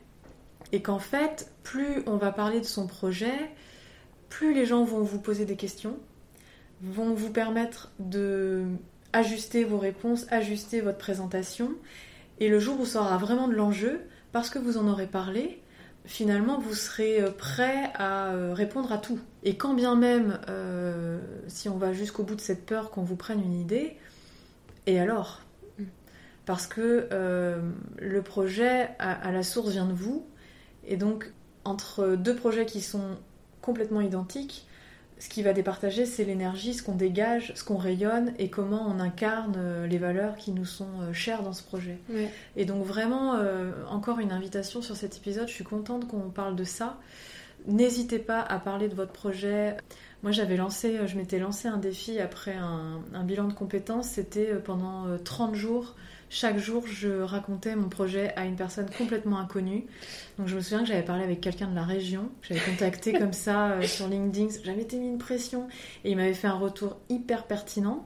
J'avais fait le tri dans ce qu'il m'avait dit, mais euh, mais il y avait des choses très pertinentes. Des gens de mon milieu, des proches à qui j'avais euh, confiance. En tout cas, d'aller sur le terrain et d'aller finalement rendre réel et concret votre projet en en parlant. Quoi. Oui, ça l'ancre, ça l'ancre en fait. Ça l'ancre, c'est ce que tu disais. Ouais, ça le concrétise quelque part. Et quelque part, c'est une forme d'engagement de notre part parce que on en parle, donc c'est que ça existe. Donc euh, faut y aller maintenant quoi. Mm. Va, fa- va falloir y aller quoi parce qu'on en a parlé. Il y a un intérêt en plus. Donc euh, et faut jamais se dire euh, non mais pourquoi ils s'intéresseraient à moi Euh, C'est la Mhm. région. euh, ils ont leurs collaborateurs déjà. Justement, faut pas avoir peur des structures figées Mhm. et déjà établies. Mhm. Parce qu'elles Au contraire. Ouais, parce qu'elle croit euh, que tout roule, elle croit que tout marche, mais en fait, euh, il y a différentes façons de, de marcher et de fonctionner. Euh, là, je parle par exemple pour les centres de recherche, j'ai eu plusieurs euh, échanges de potentiels partenaires, comme on dit, et euh, j'ai vu des réactions différentes. Donc il y, a y une réaction, la personne nous dit, donc moi pour mon cas, on, a nos, on a nos chargés de communication. Et donc il faut surtout pas dans l'échange se dire, ok, il y a un mur, c'est mort. Non, non, On pose des questions. voilà. On est en ouverture. faut continuer l'échange. On cherche à comprendre. Exactement. Il faut se mettre justement continuer la curiosité et donc ah oui, euh, vous chargez de communication. Donc ils font quoi exactement Mm. Et là, bah moi je me suis rendu compte qu'en fait ce n'est pas le même métier. Donc le besoin est bien là. Je l'avais pas inventé. Euh, ce que je peux apporter, il existe vraiment. Et euh, bon, bah, cette personne euh, ne semblait pas intéressée. Finalement, à la fin de l'échange, à la fin de toutes ces questions, elle s'est rendue compte que c'était pas le même métier en fait, en en parlant seulement. Et elle s'est dit, ok, je vous donne ce contact, c'est un collègue, euh, je pense que cette équipe peut être intéressée. Super, merci pour cet exemple Emma parce que ça me permet de rebondir. Effectivement, dans un entretien, une personne qui n'est pas intéressée à mille raisons de ne pas l'être, et bien souvent ça n'est pas personnel, et bien souvent quand on sort d'un entretien où on nous a dit non, tout, de- voilà, si on, on manque un petit Ça peu de mal. distance, on peut se dire euh, je suis une merde, Oui. euh, tout ce que je fais, c'est nul, euh, c'est inutile. Mm. Il n'y a rien de personnel dans un refus. Au contraire, un refus, c'est extrêmement positif et constructif. Parce que si vous arrivez à comprendre la raison du refus, vous avez une carte un peu plus précise de comment fonctionne la structure. Parfois, un refus, si vous présentez un devis, c'est juste parce qu'il il en faut deux de plus. Oui, oui c'est clair. Et quand une personne lors de l'entretien vous dit bah non, je ne suis pas intéressée ou ça n'est pas possible pour des raisons euh, d'équipe, euh, de financement, euh, de logistique, cherchez à comprendre pourquoi. Et surtout, en entretien, c'est repartir avec ok, mais comment vous pourriez m'aider? Oui. Qu'est-ce que vous avez compris de mon projet et comment, comment vous pourriez m'aider? Est-ce que vous connaissez un contact? Est-ce que vous connaissez une initiative? Est-ce qu'il y a une structure? Et c'est pour ça que dans les entretiens, parce que vous les avez préparés et que vous avez un peu euh, planché sur la structure, vous pouvez rebondir pour en savoir le plus possible et euh, montrer aussi que vous vous êtes intéressé et votre motivation. Euh, et c'est parfois ce qu'on retient le plus. Je sais pas comment travailler avec cette personne, mais j'ai envie de, je, je sais pas comment faire, mais j'ai envie de travailler avec elle. Et le temps professionnel parfois met un peu plus de temps. Ça met parfois des années, mais en tout cas, vous plantez des graines à chaque fois dans vos partenariats, Oui, dans vos recherches oui. de partenariats. Ça te parle, Emma Ouais, ça me parle beaucoup. ok, Ouais, d'accord. ouais, ouais. Par exemple, bah là, je suis repartie avec un contact. En fait, il faut pas se, il faut pas amplifier euh, la rencontre euh, dans le sens où moi, des fois, ce que je me disais, c'est Oh, c'est cette personne ou jamais quoi. C'est c'est celle-là, c'est sûr, ça va bien se passer. Il m'a répondu en deux jours par à mon mail. Euh, c'est ce chercheur-là qui voudra bosser avec moi. En fait, il faut pas se mettre des, il faut pas mettre des idées comme ça ou trop d'attentes derrière une personne, parce qu'en fait, si ça se trouve, cette personne va nous dire qu'elle n'est pas intéressée elle pour euh, X raisons, et en fait, elle aura euh, des contacts, elle aura ou alors un retour pertinent qui nous permet de réajuster aussi notre projet, parce qu'en phase d'idéation, comme là cette première étape dans laquelle je suis, faut pas avoir peur aussi de se prendre des retours. euh, enfin, c'est même pas se les prendre, c'est entendre des retours Mm. qui peuvent être un peu plus euh, négatifs ou alors rédhibitoires. Et donc, ça va aider à réajuster en fait l'offre qu'on souhaite faire, Mm. euh, se poser les bonnes questions pour euh, mener à bien. C'est pas se poser les bonnes questions pour se dire bon bah j'arrête. C'est se poser les bonnes questions pour mener à bien, mais peut-être sous une autre forme. Faut accepter que ça bouge en fait. C'est ça, et qu'il y a euh, souvent un- une différence entre la théorie que vous allez poser sur le papier et à quoi vous allez vous confronter dans le réel sur le terrain. C'est pour ça que euh, souvent dans la gestion de projet, on vous conseille d'aller euh, tester, interroger, d'aller à la rencontre parfois de votre, on appelle ça la cible, des gens avec qui vous, vous- pour qui vous pourriez travailler. Et vraiment, si vous en êtes à ces étapes-là de projet, on vous invite vraiment avec Emma à aller sur le terrain. Comment, dès la semaine prochaine, là, vous trouvez une petite action pour aller sur le terrain, pour avancer euh, ailleurs que tout seul dans votre bureau? Oui, et si au début, euh, il y a deux cas. Si au début, euh, parler à vos proches, ça vous, c'est pas possible pour vous parce que c'est trop intime et justement c'est compliqué avec des gens que vous connaissez, et ben allez chercher des structures qui sont dans le même milieu ou des gens euh, qui sont euh, sensibles à ça ou même pas des gens. euh, je sais pas si vous êtes à l'aise, des gens dans la rue ou, à un café, euh, ça peut être intéressant. Après, il faut pas oublier que ça c'est du on va dire de l'échange de comptoir entre guillemets et donc, ce qui est pertinent aussi, c'est d'aller non seulement vers des gens qui ne connaissent rien à ce milieu, mais aussi vers des gens qui y sont déjà implantés. Bah, il faut pas vraiment pas se dire c'est le concurrent, faut pas que j'aille le voir, il faut l'éviter justement, faut aller lui demander. Donc voilà, c'est ce que je pourrais conseiller. Et il y, a une autre- il y a un autre cas de figure, c'est les personnes justement qui vont rester dans le confort d'échanger avec leurs proches. Donc, soit il y a des proches durs qui vont leur dire euh, il y a aucune chance, soit justement il va se faire saucer entre guillemets. Et donc tout le monde va dire oh c'est génial, c'est génial, c'est génial. C'est pas non plus très constructif parce que ça vous fera pas avancer. Euh, Qu'on vous dise c'est super, moi personnellement quand on me complimente, bon ça c'est autre chose, mais j'aime pas trop et, et ça me sert à rien quelque part parce que ça m'aide pas à réaffiner derrière. Donc il faut pas hésiter à faire non seulement dans son entourage, mais aussi des inconnus. En tout cas, si on le fait dans son entourage, parce qu'au début c'est rassurant, c'est entre guillemets cadrer Voilà. euh, les retours. C'est-à-dire, tu n'as pas besoin de validation sur ta peinture. Toi, tu aurais besoin d'éléments pour savoir comment tu peux améliorer tes ateliers et la façon dont la peinture peut être au service de tes ateliers. Exactement. Et c'est être clair avec les personnes avec qui vous allez partager sur le type de retour que vous voulez. Moi, il y a eu une étape du projet où les retours négatifs, c'était trop difficile à entendre parce que j'étais en phase de doute et j'avais besoin qu'on me dise qu'on fasse ressortir ce qui était positif dans le projet, ce qui était intéressant, ce qui, est- ce qui sortait du lot, entre guillemets. Et voilà, et encore une fois, euh, apprenez à vous connaître, parce que l'entrepreneuriat, c'est ça, c'est les coulisses, euh, Mm. les coulisses de l'entrepreneuriat, c'est les montagnes russes, c'est un accélérateur pour apprendre à se connaître.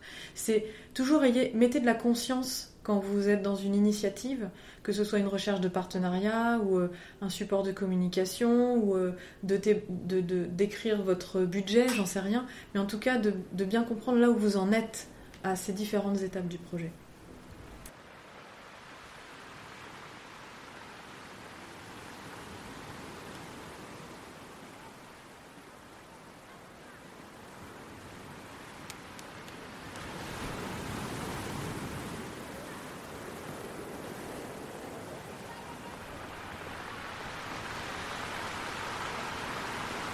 Plancton. Il est invisible à l'œil nu. Il se laisse porter par le courant à perte de vue. Fascinant est cet être unicellulaire qui erre dans l'instant présent. Parfois fluorescent, il peuple d'étoiles les océans. J'aimerais bien que tu nous décrives une petite chose sur la table pour faire une petite transition. Alors, Ce que tu veux. ok. Il y a encore plein de trésors sur cette table. Alors, ok. Du coup, ce que je vais faire, il y a une photo là en dessous. Ok Voilà, celle, ouais, celle-là. Celle-ci, j'enlève les feuilles, vous allez entendre les feuilles. Et la, la boîte d'aquarelle. Une pipette aussi. Cette photo. Ok. Donc, euh, elle représente euh, la mer à 7 vers la corniche. Je sais pas si tu vois. Mais, bah, quand même. Mais euh, c'est la, la plage des Brises-Lames. Voilà. Et sur cette photo, on voit un seau, deux seaux, et euh, trois personnes, donc deux amis qui font partie du suivi euh, d'accompagnement avec des ateliers d'entrepreneurs dans lesquels je, je suis, À la palanquée. à la Ça s'appelle l'embarcadère de la palanquée. Voilà. Euh, nous y sommes toutes les Toutes deux, les deux. Avec, euh, avec Emma. C'est un accompagnement sur quatre mois. Et à l'occasion de cet embarcadère, tu as rencontré euh, Étienne et Kai. Voilà. Et avec votre seau jaune et votre seau rouge, vous êtes allés. Pêcher du plancton. J'adore. C'est la quatrième fois qu'on entend le mot plancton. Je sais que certains d'entre vous ont compté. Plancton, plancton, plancton, plancton, plancton, plancton, c'est toi si je puis dire, plancton. Mais t'as vu ça, c'est pas si. Non, ça va. T'as vu, ça va. Ça va. Non, je suis pas non plus euh, la personne fatigante euh, qui ne Non. parle que de ça. Euh, au contraire, non, je fais une, une digression. J'ai trouvé ça fascinant quand tu as partagé ton projet à l'embarcadère de la Palanquée de 7, puisqu'on doit évidemment présenter nos projets. C'est qu'il y a dans le ton que tu emploies quelque chose d'extrêmement fédérateur. C'est assez fascinant d'observer à quel point les gens passionnés sont naturellement fédérateurs et c'est une grande force dans ton projet. Tu le disais au début de l'interview, toi communiquer, Mm. c'est hyper important pour toi. J'en profite de te faire ce compliment parce que, chers auditeurs, à partir du moment où vous allez être passionné par votre sujet, quitte à ce que vos proches le disent, on en a marre qu'elle parle. Néanmoins, vous allez être, euh, vous allez embarquer les gens avec vous. Et euh, moi, je sais qu'il y a des sujets sur lesquels euh, je peux partir 4 heures, quoi. Et Mm. mon compagnon n'en peut plus. Mais cette passion-là qui vous anime, elle est essentielle. Et, et, c'est pour ça de, de continuer de vibrer avec ça, parce que c'est ce, qui, c'est ce qui fait votre force et votre singularité quand vous présentez votre projet. Du Et coup, donc, du re- coup, bah, j'ai- du coup. En vibrant, j'ai fait vibrer euh, Étienne et Kai. Oui. Et donc, ils ont voulu euh, participer, s'émerveiller et partager un moment euh, de pêche de plancton. Et donc, euh, je leur ai montré, en fait, ce que je faisais. Et je les ai laissés ensuite s'approprier, en fait, le matériel et prélever leur petit échantillon de plancton. Et l'idée, c'était que, comme Étienne aime beaucoup faire des photos, euh, l'idée c'était aussi de faire des supports bah, photos de ces moments-là en fait. Et donc euh, là j'ai différentes euh, photos. Il y a le process. Donc au début y a, à gauche, je la décrirai pas celle-là, mais c'est une photo de moi seule pour montrer vraiment qu'au début je, je suis seule, mais que l'envie c'est qu'après on soit plusieurs. Donc là sur cette photo on est trois. Et euh, si on regarde bien, c'est pas moi là qui suis en action, c'est euh, c'est Kai et Étienne qui tient aussi, on les deux dos, mais euh, il tient aussi un objet dont on a besoin pour filtrer. L'idée c'était d'aller dans des, ils appellent ça, euh, c'est Étienne qui dit ça, je ne connaissais pas ce terme. On est allé en golden hour dans des spots de set. Du coup c'est les heures dorées, c'est les heures où les photos sont les plus belles. Ouais, la lumière est Voilà. extraordinaire dans, Voilà. les, dans les heures dorées. Ouais. Donc du coup sur la photo, bon là elle est imprimée, c'est pas non plus une super qualité, mais euh, on voit qu'il y a c'est le coucher de soleil, que nos, nos dos sont illuminés par le soleil, en tout cas le, le côté droit, et que on est vraiment dans un moment de la journée plutôt calme. On n'était pas nombreux sur cette plage. Et euh, ils ont pu, euh, je pense, s'émerveiller et passer à l'action et se mettre dans la peau d'une personne qui observe le plancton. J'allais dire d'un scientifique, mais non en fait, d'une personne qui observe le plancton. Et je trouve ça chouette que la photo s'invite comme euh, outil de transmission, en fait, pour dire que là, l'envie d'Étienne, c'était de le retranscrire en photo, et que, encore une fois, hop, un nouvel euh, objet artistique qui émerge euh, de vos sorties sur la lagune. Bah, L'idée, c'est que dans ce projet, il y ait peut-être potentiellement d'autres artistes, d'autres formes d'art qui viennent se mêler. Comme Donc, des artistes invités? Oui. Par exemple, l'idée, c'est que. Ou Ou en alors. train de faire un appel à candidature. C'est officiel. S'il y a des, s'il y a des, même dans les arts du vivant, j'appelle euh, dans ce domaine-là art du spectacle, D'accord. Euh, cirque, danse, euh, voilà. C'est que même si la balade immersive n'est pas possible, je réfléchis à d'autres moyens de faire vivre ce moment-là, et ça peut être aussi en intérieur, dans des lieux, bah, type la palanquée, je leur proposerai. Ok, c'est une nouvelle euh, appel à projet, la palanquée. je leur proposerai Camille l'idée. Robin, si vous nous entendez. Je leur proposerai l'idée, mais l'idée c'est que ce soit aussi euh, délocalisable, qu'on puisse le faire quand il fait mauvais. Tu pourrais m'en dire un peu plus sur euh, comment tu mènerais un atelier en intérieur pour que ça puisse donner des idées? Par exemple, euh, que les salles ou les lieux mis à disposition dans, l'espace qu'on me donne euh, soient aménagés artistiquement, qu'il y ait une esthétique, donc qu'il y ait mes peintures, qu'il y ait des photos de gens qui m'ont accompagné lors de balades, qu'il y ait euh, potentiellement une- un endroit, un espace de libre expression où des danseurs, des gens de, du cirque puissent s'exprimer. Et l'idée, c'est que ça vive en fait et que les arts se mêlent pour, euh, pour montrer euh, ce que c'est le plancton en fait. Parce que là, le plancton, euh, moi, je mets en avant les couleurs, je mets en avant les formes, mais ce Mais qui est plus, le mouvement. voilà, ce qui est plus dur à retranscrire, c'est le mouvement. Hmm. Alors j'ai essayé de faire une vidéo stop motion, mais le montage, je déteste ça. Donc j'ai pas abandonné. Je j'aime pas dire que j'ai abandonné, mais mais j'ai ça te parle moins. ça me parle pas en fait. Ça ouais, voilà, moins. ça me parle moins. Euh, L'idée de création, j'ai adoré faire les, les différents objets à animer. Mais par contre, le côté montage, c'est pas mon Mhm. fort et c'est pas ce que j'aime faire. Donc, euh, je réfléchis à d'autres façons de retranscrire le mouvement. Et donc, Et euh, Pourquoi pas la danse du plancton exactement. Mhm. Je réfléchis Mhm. même à un jeu de mime du plancton. Donc, euh, donc, euh, pour animer l'atelier. En fait, dans l'atelier, il y aura des moments aussi de, de remise en groupe. De, de, on, vit notre moment seul, ensemble, mais on se remet en échange, euh, que ce soit verbal ou montrer ce qu'on a vu, montrer ce qu'on a retranscrit, etc. Donc il y aurait des temps d'échange quand même. Donc en intérieur, euh, il n'y aurait pas le côté immersif avec la balade à l'étang. Mais il y a l'expérience. Voilà, il y a l'expérience et peut-être mettre des sons. Pourquoi pas travailler sur des odeurs aussi, Hmm. pour que ce soit quand même immersif. Pour toi, une exposition a une valeur euh, supplémentaire, une valeur ajoutée, si elle va au-delà de la seule contemplation passive, j'allais dire. Ça ne veut pas dire qu'on exclut complètement les contemplations passives des autres musées ou expositions.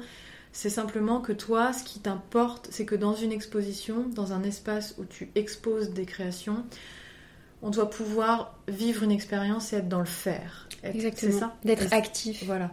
Et en fait, euh, pour prendre de la hauteur par rapport à ce que propose Emma, vous voyez bien que son projet, si on devait le résumer, en gros, c'est des ateliers qui lient euh, l'artistique et le milieu marin, mais que ça peut, c'est protéiforme et que ça peut prendre euh, des, formats différents et que ça, euh, avec grand plaisir pour en discuter avec tes partenaires et avec les gens qui participent à l'atelier, puisque ce sont eux finalement qui font les créations.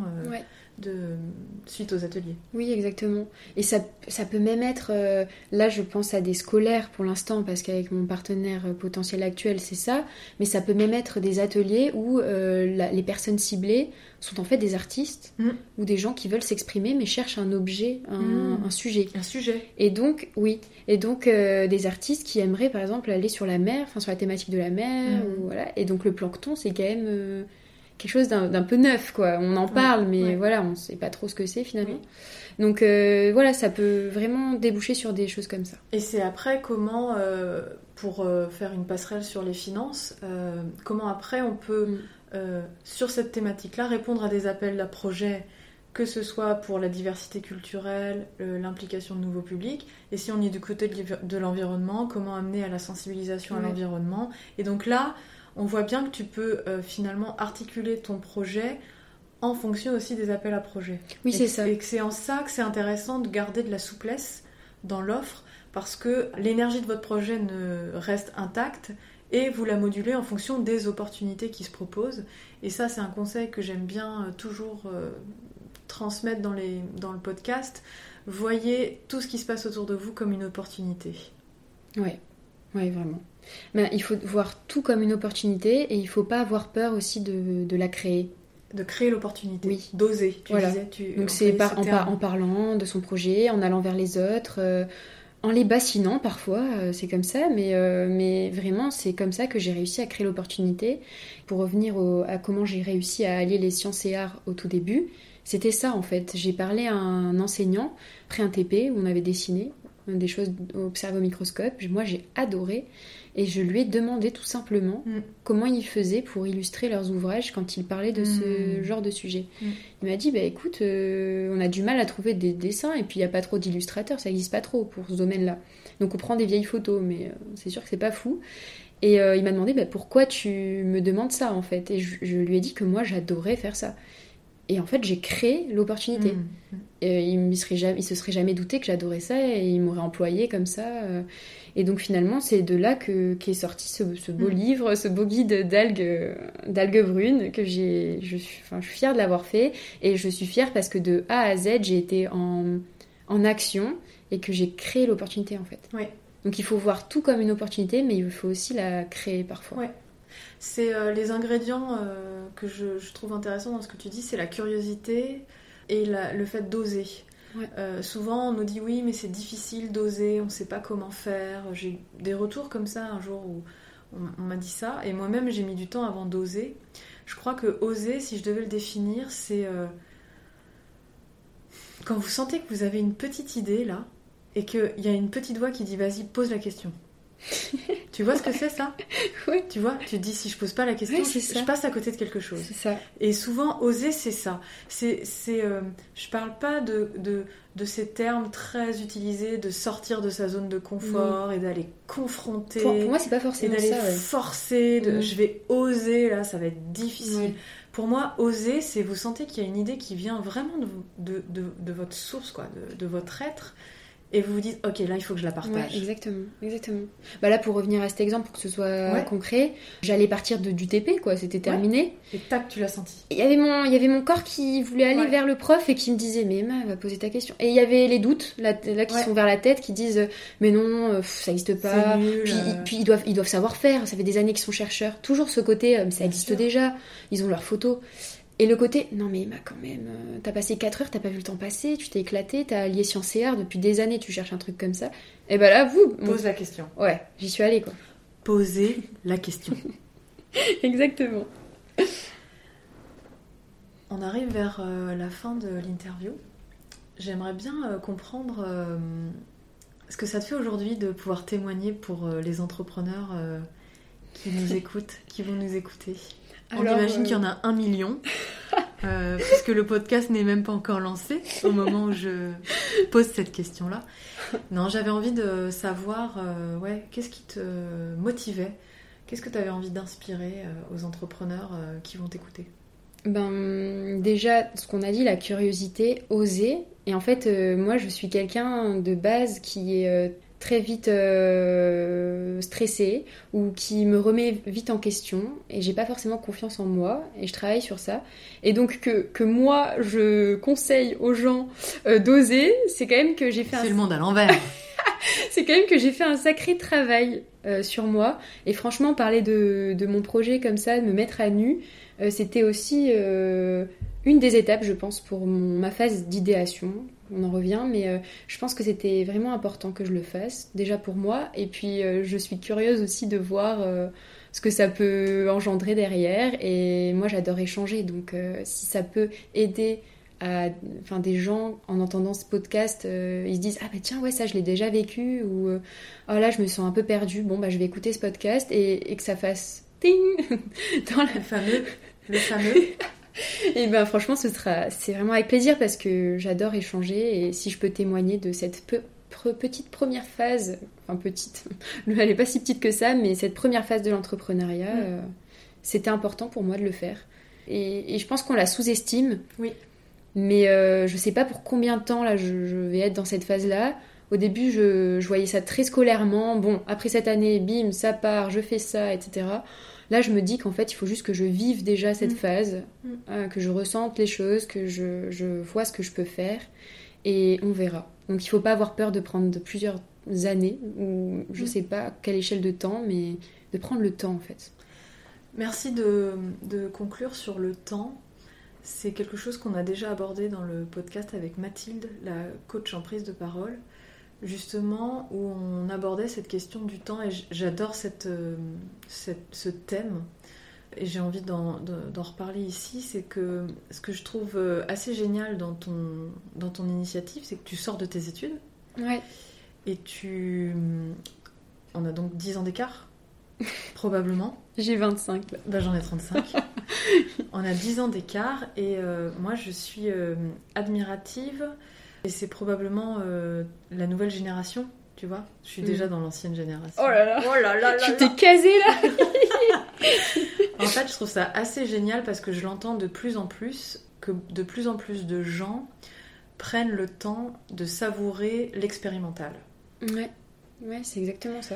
de prendre le temps, euh, mais en fait, on, on- je dis les jeunes, mais en- les jeunes, je dis la nouvelle génération, mais je vois des gens de mon entourage qui ont, où on a aussi 10 ans d'écart qui sont dans la cinquantaine, qui ont eu un salariat pendant 15-20 ans et qui en fait arrêtent et prennent le temps juste de revenir aux bases, euh, aux sources de ce qu'ils sont. Ou même la reconversion. Ou si même ça reste salarié, mais euh, Ou même la se reposer les questions en fait. Exactement. Et je trouve qu'il y a quelque chose dans l'air du temps que je trouve extrêmement euh, positif sur le fait qu'on on marque des temps de pause pour apprécier, réajuster, mieux se connaître. Euh, et en tout cas, je trouve que les gens avec qui j'ai échangé là-dessus, je vais poser un jugement, c'est clair, très positif, euh, mais un jugement quand même, c'est que je trouve qu'ils sont dans une profondeur et dans une connaissance d'eux-mêmes qui, qui amène à des projets qui sont hyper positifs, quoi. Euh, qui sont riches, qui sont incarnés, qui sont alignés avec ce qu'ils sont. Et vraiment, je, je trouve ça génial qu'en sortant de tes études, tu te dises, je vais prendre euh, du temps pour tester un projet qui me tient vraiment à cœur. Alors honnêtement, quand j'ai fini mes études, euh, déjà j'étais, euh, moi j'étais le bon petit soldat. Il fallait que je fasse licence, master et la thèse. J'allais aller dans la recherche. Tu aurais eu un chien aussi après. Voilà, la maison, Voilà. L'idée de la réussite. euh, super. Ouais, voilà, le- l'idée inculquée quoi, un petit peu Voilà. par la société, l'environnement familial, etc. Et, euh, et en fait, pendant mon stage de fin d'études, je me suis rendu compte que ça me plaisait. euh, ça me plaisait, mais en fait, ça me plaisait de voir des conférences de gens qui font ça. Mais moi, faire cette recherche, cette petite cuisine là, c'était pas ça en fait, euh, ce qui me correspondait. Et donc, bah, là, j'ai dû me poser la question de ce que j'allais faire. Donc, j'ai essayé de trouver des, emplois hein, en biologie marine en tant qu'ingénieur, euh, étude des organismes. Ça m'aurait beaucoup plu, hein, mais Tu Je t'aurais sentais foncé que- tête baissée en fait. Ouais, voilà, je sentais que j'allais pas être complète. Il manquait le côté art. Et je pouvais pas non plus aller dans le côté art parce que j'avais pas de diplôme de ce côté-là. Donc pour le, le, le job, c'était pas possible. Et euh, puis je me suis pris quelques refus, hein, euh, je me suis pris quelques non-réponses. Bon, bah ça fait pas trop plaisir et ça se fait se remettre en question aussi. Donc j'ai eu une première période pas très évidente euh, juste à, à, la fin de mes études où je me suis dit bon, bah qu'est-ce que je fais? Et, et j'ai vraiment, c'est là en fait que j'ai fait ce travail de qui je suis, qu'est-ce que j'aimerais faire, qu'est-ce que je veux pas faire et, et, et, et être consciente de mes compétences. Qu'est-ce que je sais faire aussi. Hmm. Et, euh, et, là, bah, j'ai vu le service civique au petit débrouillard et je me suis dit, bah, c'est une belle transition en fait, parce que ça m'apporte le côté euh, nouvelle pratique euh, de médiation, d'échange, ne pas être sachante, parce que c'était le risque à la fin de mes études que je devienne euh, l'enseignante chercheuse que j'avais vue pendant 5 ans. Après, il y en avait des super, hein, je, je casse pas dans, du sucre sur leur dos, mais j'avais pas envie d'être l'enseignante dans mes ateliers. Donc ça m'a permis d'avoir de, nou de, nouvelles cordes à mon arc et de vivre une expérience humaine aussi euh, au sein d'une asso, ce que j'avais jamais fait. Et là, je me suis dit, bon, ben, je pense que l'entrepreneuriat, il volait un petit peu à côté de toi depuis quelques années, parce que depuis l'année de césure où j'avais fait du dessin scientifique, j'avais lancé mon statut. J'avais un, un, statut d'étudiant entrepreneur, je le dis au cas où ça existe. Merci de préciser que ça existe. Pour les étudiants, ça existe. Mmh. Donc euh, pendant l'année de césure, j'étais étudi étudiante et j'avais mon statut d'étudiant entrepreneur. On a des réductions voilà, sur les déclarations, euh, sur les impositions, etc. au début. Et euh, vous pouvez voir ça sur l'URSSAF, tout est expliqué. Et donc j'ai fait ma démarche d'entrepreneuriat là, mais pour moi, j'allais pas en vivre. C'était juste mmh. histoire de me faire payer mes quelques contrats auprès des chercheurs et basta. Mais après, quand j'ai fini mes études, je me suis rendu compte que c'était un rythme de travail qui me plairait. Et que comme c'est quelque chose qui me prend aux tripes, j'allais pas faire grasse mat tous les jours jusqu'à 11h. Mmh, bien sûr. J'allais me lever et me bouger. C'est ta motivation. Ouais, donc, euh, donc voilà. Donc c'est pour dire que c'est pas non plus tout rose et je me suis dit, allez, je me lance dans l'exploration de moi-même.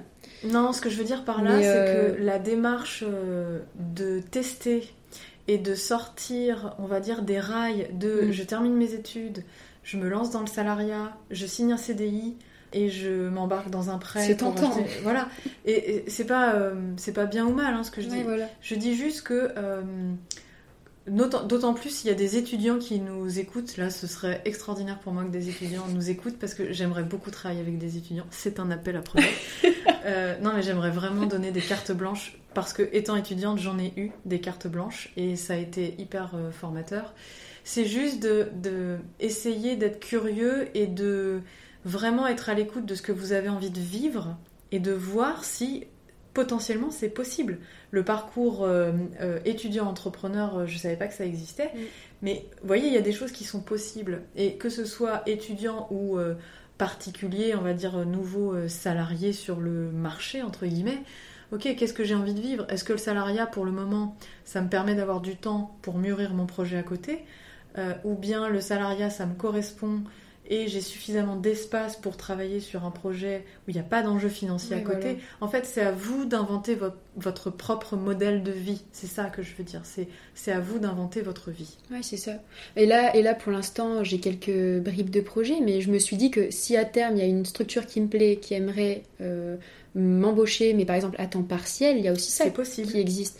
Donc il faut pas se fermer de porte et C'est ça. il faut pas avoir peur du salariat ou de l'entrepreneuriat. Il n'y a pas de bête noire. Faut faut faire à sa oui. sauce en fait. Et tout est transitoire, c'est-à-dire Voilà. qu'on peut être salarié pendant un an, on peut monter son entreprise pendant 3, 4, euh, 10 années. Il n'y a rien de figé, il n'y a que de l'expérimental euh, au service de qui vous êtes, quoi. Ouais, Entre ouais, guillemets. c'est ça. Et que c'est par les expériences que vous allez savoir ce qui vous, ce qui vous, ce que vous appréciez le plus. Ouais. Et à un moment de votre vie, la sécurité financière va peut-être être plus importante. Et à un, an- à un autre moment donné, la créativité, la liberté et l'autonomie de vraiment faire comme vous en avez envie va, va être plus importante. Oui, c'est vrai que dans ce podcast, il n'y a pas trop l'aspect financier, mais c'est justement parce que moi, le besoin là, actuel, c'était de vraiment euh, voir qui je suis, euh, ce que j'aspire à faire, Ouais. et, euh, et de réfléchir à mon projet. Et j'ai voilà, j'ai le temps, euh, j'ai les moyens en tout cas pour les prochains mois, donc c'était pas un sujet que je voulais forcément Aborder. Franchement, euh, Non, je pense pas que c'était le moment. c'est pas voilà, c'était pas l'enjeu. En tout cas, moi, les conseils, c'était vraiment euh, être curieux, euh, oser, oser parler de son projet, s'ouvrir aux gens, voir les opportunités, les créer. C'était vraiment les messages forts que je voulais passer. J'allais dire un petit mot pour la route. S'il y a une dernière chose que tu veux nous Un dire. petit mot sur la route. euh, pour la route. Euh, bah bon vent. en tant que passionnée de mer et marine, bon vent. Et puis je vous souhaite de, de vous découvrir et de faire découvrir votre passion.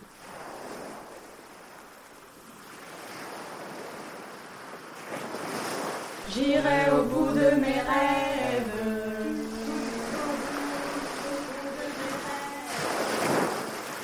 Rendez-vous sur les volets. Pêcher du plancton